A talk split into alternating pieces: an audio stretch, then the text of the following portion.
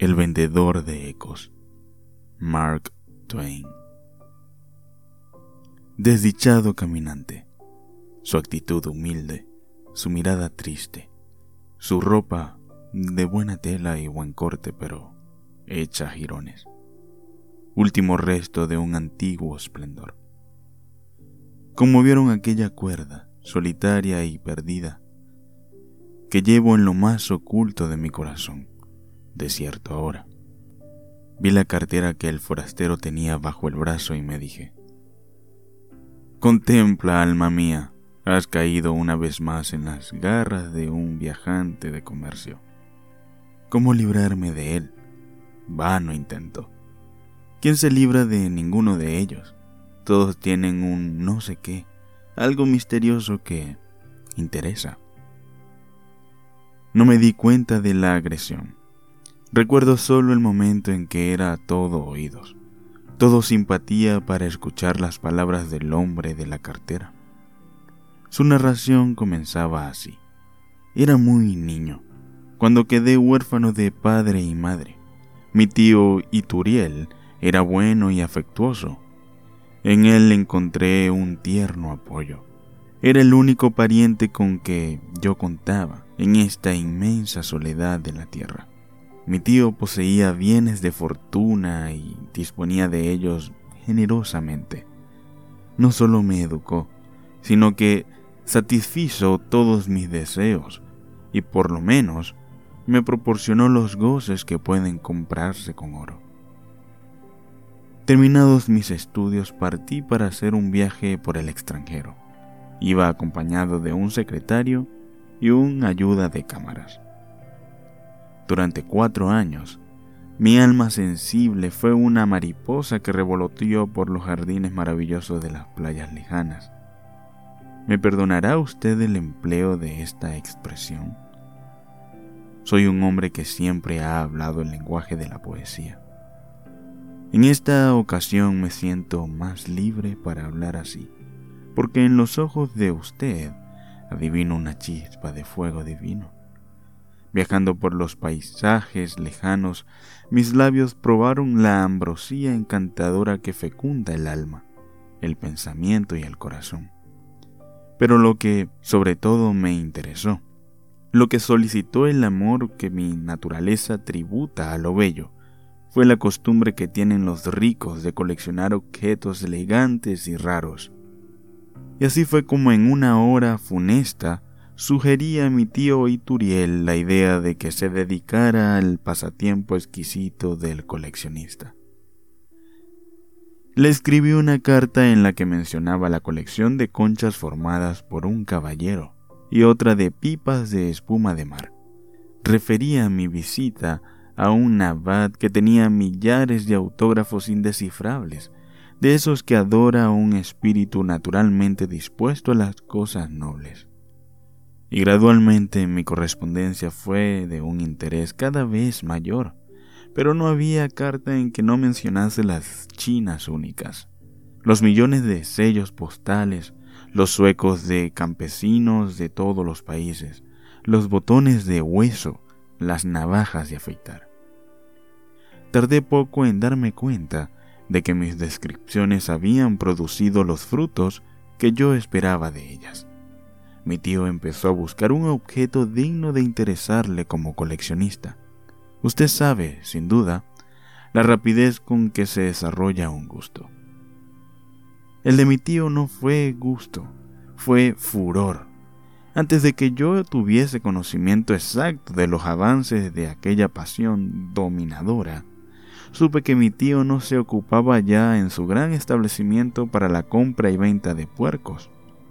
Pocos meses después se retiraba de los negocios, no para descansar, no para recibir el premio de sus afanes, sino para consagrarse con una rabia delirante a la busca de objetos curiosos. He dicho que mi tío era rico, pero debo agregar que era fabulosamente rico. Puso toda su fortuna al servicio de la nueva afición que lo devoraba. Comenzó por coleccionar cencerros. En su casa, que era inmensa, había cinco salones llenos de cencerros. Se diría que en aquella colección había ejemplares de todos los cencerros del mundo. Solo faltaba uno, modelo antiquísimo propiedad de otro coleccionista. Mi tío hizo ofertas enormes por ese precioso cencerro, pero el rival no quiso desprenderse de su tesoro. Ya sabe usted la consecuencia de esto. Colección incompleta es colección enteramente nula. El verdadero coleccionista la desprecia, su noble corazón se despedaza, pero así y todo, vende en un día lo que ha reunido en 20 años. ¿Para qué conservar una causa de tortura? Prefieres volver su mente hacia un campo de actividad virgen aún. Esa fue la resolución que tomó mi tío cuando vio que era imposible adquirir el cencerro final. Coleccionó ladrillos, formó un lote colosal del interés más palpitante, pero volvió a presentarse la misma dificultad y volvió a romperse el corazón del grande hombre. Un día, vendió su colección al afortunado bolsista que, después de retirarse de los negocios, tuvo la dicha de adquirir un ladrillo único, el que solo existía en un museo. Mi tío probó entonces las hachas de silex y otros objetos que remontaban a la época del hombre prehistórico. Pero casualmente descubrió que la misma fábrica de antigüedades proveía a otros coleccionistas en condiciones idénticas. Pero casualmente, descubrió que la misma fábrica de antigüedades proveía a otros coleccionistas en condiciones idénticas. ¿Qué hacer? Se refugió en las inscripciones aztecas y en las ballenas disecadas. Nuevo fracaso. Después de fatigas y gastos increíbles, cuando su colección parecía perfecta, Llegó de Groenlandia una ballena disecada y a la vez se recibió de la América Central una inscripción que dejaba reducidas a cero todas las adquisiciones anteriores de mi tío. Este hizo esfuerzos inimaginables para quedarse con la ballena y con la inscripción. Logró, en efecto, adquirir la ballena, pero otro aficionado se adueñó de la inscripción Sabes que un auténtico jeroglífico azteca es de tal valor que si alguien llega a adquirirlo, antes sacrificará a su familia que perder tal tesoro. Mi tío vendió las inscripciones inútiles por falta de la inscripción definitiva. Su encanto se había desvanecido. En una sola noche, el cabello de aquel hombre que era negro como el carbón se quedó más blanco que la nieve. Mi tío reflexionó. Un nuevo desengaño lo mataría. Resolvió entonces tomar como objeto de su experiencia algo que nadie coleccionaría.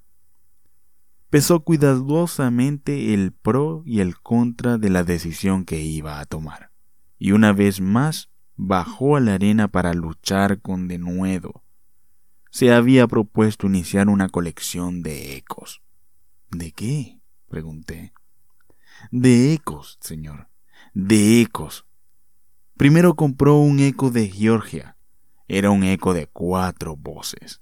Después compró uno de seis en Maryland. Hecho esto, tuvo la fortuna de encontrar uno de trece repeticiones en Maine. En Tennessee le vendieron muy barato uno de catorce y se lo vendieron barato porque necesitaba reparaciones pues una parte de la roca de reflexión estaba partida y se había caído. Supuso que, mediante algunos millares de dólares, podría reconstruir la roca y elevarla para aumentar su poder de repetición. Desgraciadamente, el arquitecto no había hecho jamás un solo eco, y en vez de perfeccionar el de mi tío, lo echó a perder completamente. Antes de que emprendiera el trabajo, el eco hablaba más que una suegra. Después podía confundírselo con una escuela de sordomudos. Mi tío no se desanimó y compró un lote de ecos de dos golpes. diseminados en varios estados y territorios de la Unión. Obtuvo un descuento del 20% en atención a que compraba todo el lote. La fortuna empezó a sonreírle, pues encontró un eco que era un cañón crab.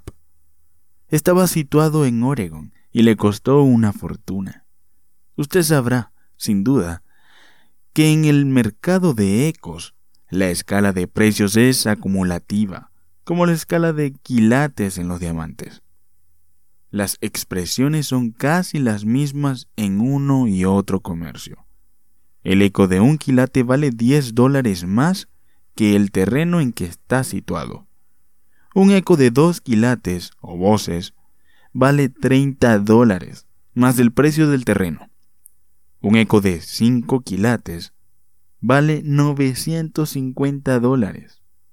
Uno de 10, 13 mil dólares. El eco que mi tío tenía en Oregon, bautizado por él con el nombre de Eco Pete, porque competía con el célebre orador, era una piedra preciosa de 22 quilates y le costó 116 mil dólares. El terreno salió libre porque estaba a 40 millas de todo lugar habitado. Yo entre tanto había seguido un sendero de rosas. Era el afortunado pretendiente de la única y bellísima hija de un lord inglés, y estaba locamente enamorado. En la cara presencia de la beldad, mi existencia era un océano de aventura. La familia me recibía bien, pues se sabía que yo sería el único heredero de mi tío, cuya fortuna pasaba de 5 millones de dólares. Por otra parte, todos ignorábamos que mi tío se hubiese hecho coleccionista, o por lo menos lo creíamos poseído de una afición inofensiva, hija del deseo de buscar las emociones del arte. Pero sobre mi cabeza inocente se acumulaban las nubes tempestuosas del infortunio un eco sublime conocido después en el mundo con el nombre de Koinor, o montaña de la repetición múltiple, acababa de ser descubierto por los exploradores. Era una joya de 65 quilates. Parece fácil decirlo. Pronunciaba usted una palabra y si no había tempestad, oía usted esa palabra durante 15 minutos. Pero aguarde usted. A la vez surgió otro hecho. Había un rival. Cierto coleccionista se levantaba frente a mi tío en actitud amenazadora. Ambos se precipitaron para concluir aquel negocio único. La propiedad se componía de dos colinas, con un valle de poca profundidad que la separaba. Quiso la suerte que los dos compradores llegaran simultáneamente a aquel paraje remoto del estado de Nueva York.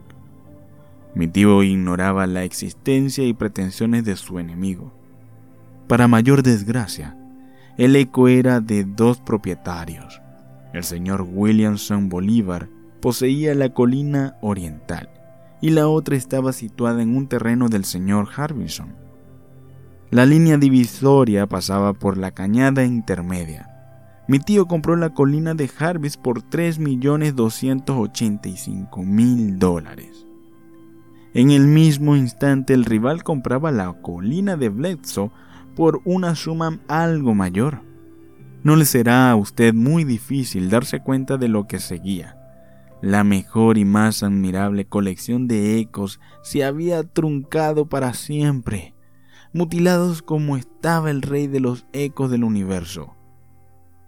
Ninguno de los dos coleccionistas quiso ceder y ninguno de los dos consideraba de valor la parte de eco que había adquirido. Se profesaron desde entonces un odio cordial. Disputaron, hubo amenazas por una y otra parte. Finalmente, el coleccionista enemigo, con una maldad que solo es concebible en un coleccionista, y eso cuando quiere dañar a su hermano en aficiones, empezó a demoler la colina que había comprado. Quería todo el eco para sí. Nada dejaría en manos del enemigo. Quitando su colina y llevándosela, el eco de mi tío quedaría sin eco. Mi tío pretendió oponerse. El malvado repuso, Soy propietario de la mitad del eco y me place sumirla. Usted es dueño de la otra mitad y puede hacer con ella lo que le convenga. La oposición de mi tío fue llevada ante un tribunal. La parte contraria apeló ante un tribunal de orden más elevado. De allí pasó el asunto a un tercer tribunal y así sucesivamente hasta llegar a la Corte Suprema de los Estados Unidos. Esto no dio claridad al negocio. Dos de los magistrados del Tribunal Supremo dictaminaron que un eco es propiedad mueble, por no ser visible ni palpable, se lo puede vender y cambiar, se le puede imponer una contribución independientemente del fondo en que se produce su sonido. Otros dos magistrados opinaron que un eco es inmueble, pero no se lo puede separar del terreno a que se haya adquirido. Los miembros que no eran de uno u otro parecer declararon que un eco no contribuye propiedad mueble o inmueble y que se lo puede hacer objeto lícito de un contrato. La resolución final dejó establecido como verdad legal que el eco es propiedad y las colinas también, que los dos coleccionistas eran propietarios distintos e independientes, cada uno de la colina que había comprado, pero que el eco es una propiedad invisible, por lo que el demandado tenía pleno derecho para la demolición de su colina, puesto que le pertenecía en plena propiedad si bien debía pagar una indemnización calculada sobre la base de 3 millones de dólares por los daños que pudieran resultar a la parte de eco perteneciente al demandante. En el mismo fallo se prevenía a mi tío que no podía hacer uso de la colina de la parte contraria para la reflexión de su eco sin consentimiento del interesado. Si el eco de mi tío no funcionaba, el tribunal lo sentía mucho, pero no podía remediar la situación derivada de un Estado de Derecho. A su vez, el otro propietario debía abstenerse de emplear la colina de mi tío con el mismo fin de reflejar sonidos reflejados primero en su colina propia, a menos que se le diese el consentimiento del caso. Naturalmente, ninguno de los dos quiso dar ese consentimiento en favor del vecino y adversario. El noble y maravilloso eco soberano de todos los ecos, dejó de resonar con su voz grandiosa. La inestimable propiedad quedó sin uso ni valor. Faltaba una semana para la boda y estaba yo más engolfado que nunca, nadando en el piélago de mi ventura, cuando llegó la noticia de la muerte de mi tío. Toda la nobleza de los alrededores y de otras muchas partes del reino se preparaba para asistir a mi unión con la hija del ilustre conde, pero, ay, mi bienhechor había desaparecido. Todavía hoy siento el corazón atribulado, recordando aquel momento. A la vez que la noticia de la defusión, llegó el testamento del difunto. Yo era su heredero universal. Tendí el pliego al conde para que lo leyera. Yo no podía hacerlo pues el llanto nublaba mis ojos. El noble anciano leyó aquel documento y me dijo con tono severo. ¿A esto usted llama riqueza? Tal vez lo sea en el vanidoso país de donde usted procede. Veo, caballero, que la única herencia de usted es una inmensa colección de ecos, si se puede llamar colección algo que está disperso en todo un continente. Aún hay más. Las deudas de usted le llegan hasta arriba de las orejas. Todos los ecos están hipotecados. Yo no soy duro ni egoísta, pero debo velar por el porvenir de mi hija. Si usted fuera dueño ni siquiera de un solo eco libre de todo gravamen, si pudiera usted retirarse con mi hija a vivir tranquilo en un rincón apartado y ganar el sustento, cultivando humilde y penosamente ese eco, yo daría de buena gana mi consentimiento para el matrimonio. Pero usted está en las fronteras de la mendicidad, y yo sería un criminal si le diera a mi hija. Parta usted, caballero. Llévese usted esos ecos hipotecados y le ruego que no se presente más en esta casa. Celestina, La encantadora y noble hija del conde lloraba desconsoladamente y se colgaba de mi cuello con sus amantes brazos. Juraba que se casaría conmigo, aunque yo no tuviese el eco más insignificante en este mundo. Sus ruegos, sus lágrimas, tu desesperación fueron inútiles. Se nos separó. Ella languidecía en su hogar y un año después dejaba de existir. Yo triste y solo, arrastrándome penosamente por el camino de la vida, busco el reposo que nos reúne en el reino de los bienaventurados. Allí la maldad no tiene imperio. Allí los desgraciados encuentran la morada de la paz. Si quiere usted dirigir una mirada a estos planos que traigo en la cartera, podrá adquirir un eco en mejores condiciones que cualquiera de los que ofrezcan en el mercado. Aquí hay uno que costó 10 dólares hace 30 años. No hay maravilla igual en Texas. Se la dejaré a usted por... Permítame usted que lo interrumpa. Hasta este momento, querido amigo, mi existencia ha sido un continuo martirio, causado por los agentes viajeros He comprado una máquina de coser que no necesitaba, puesto que soy soltero. He comprado una carta geográfica que contiene falsedades hasta en sus datos más insignificantes. He comprado una campana que no suena. He comprado veneno para ratas. Y éstas la prefieren a cualquier otro alimento, pues las engorda más que el mejor queso de Flandes. He comprado una infinidad de inventos impracticables. Es imposible sufrir más de lo que he sufrido.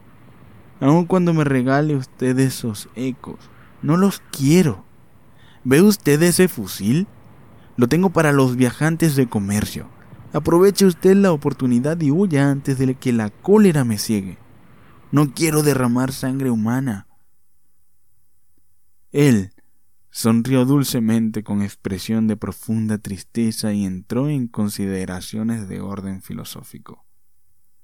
Usted sabe, me dijo, que quien abre su puerta a un viajante de comercio debe sufrir las consecuencias.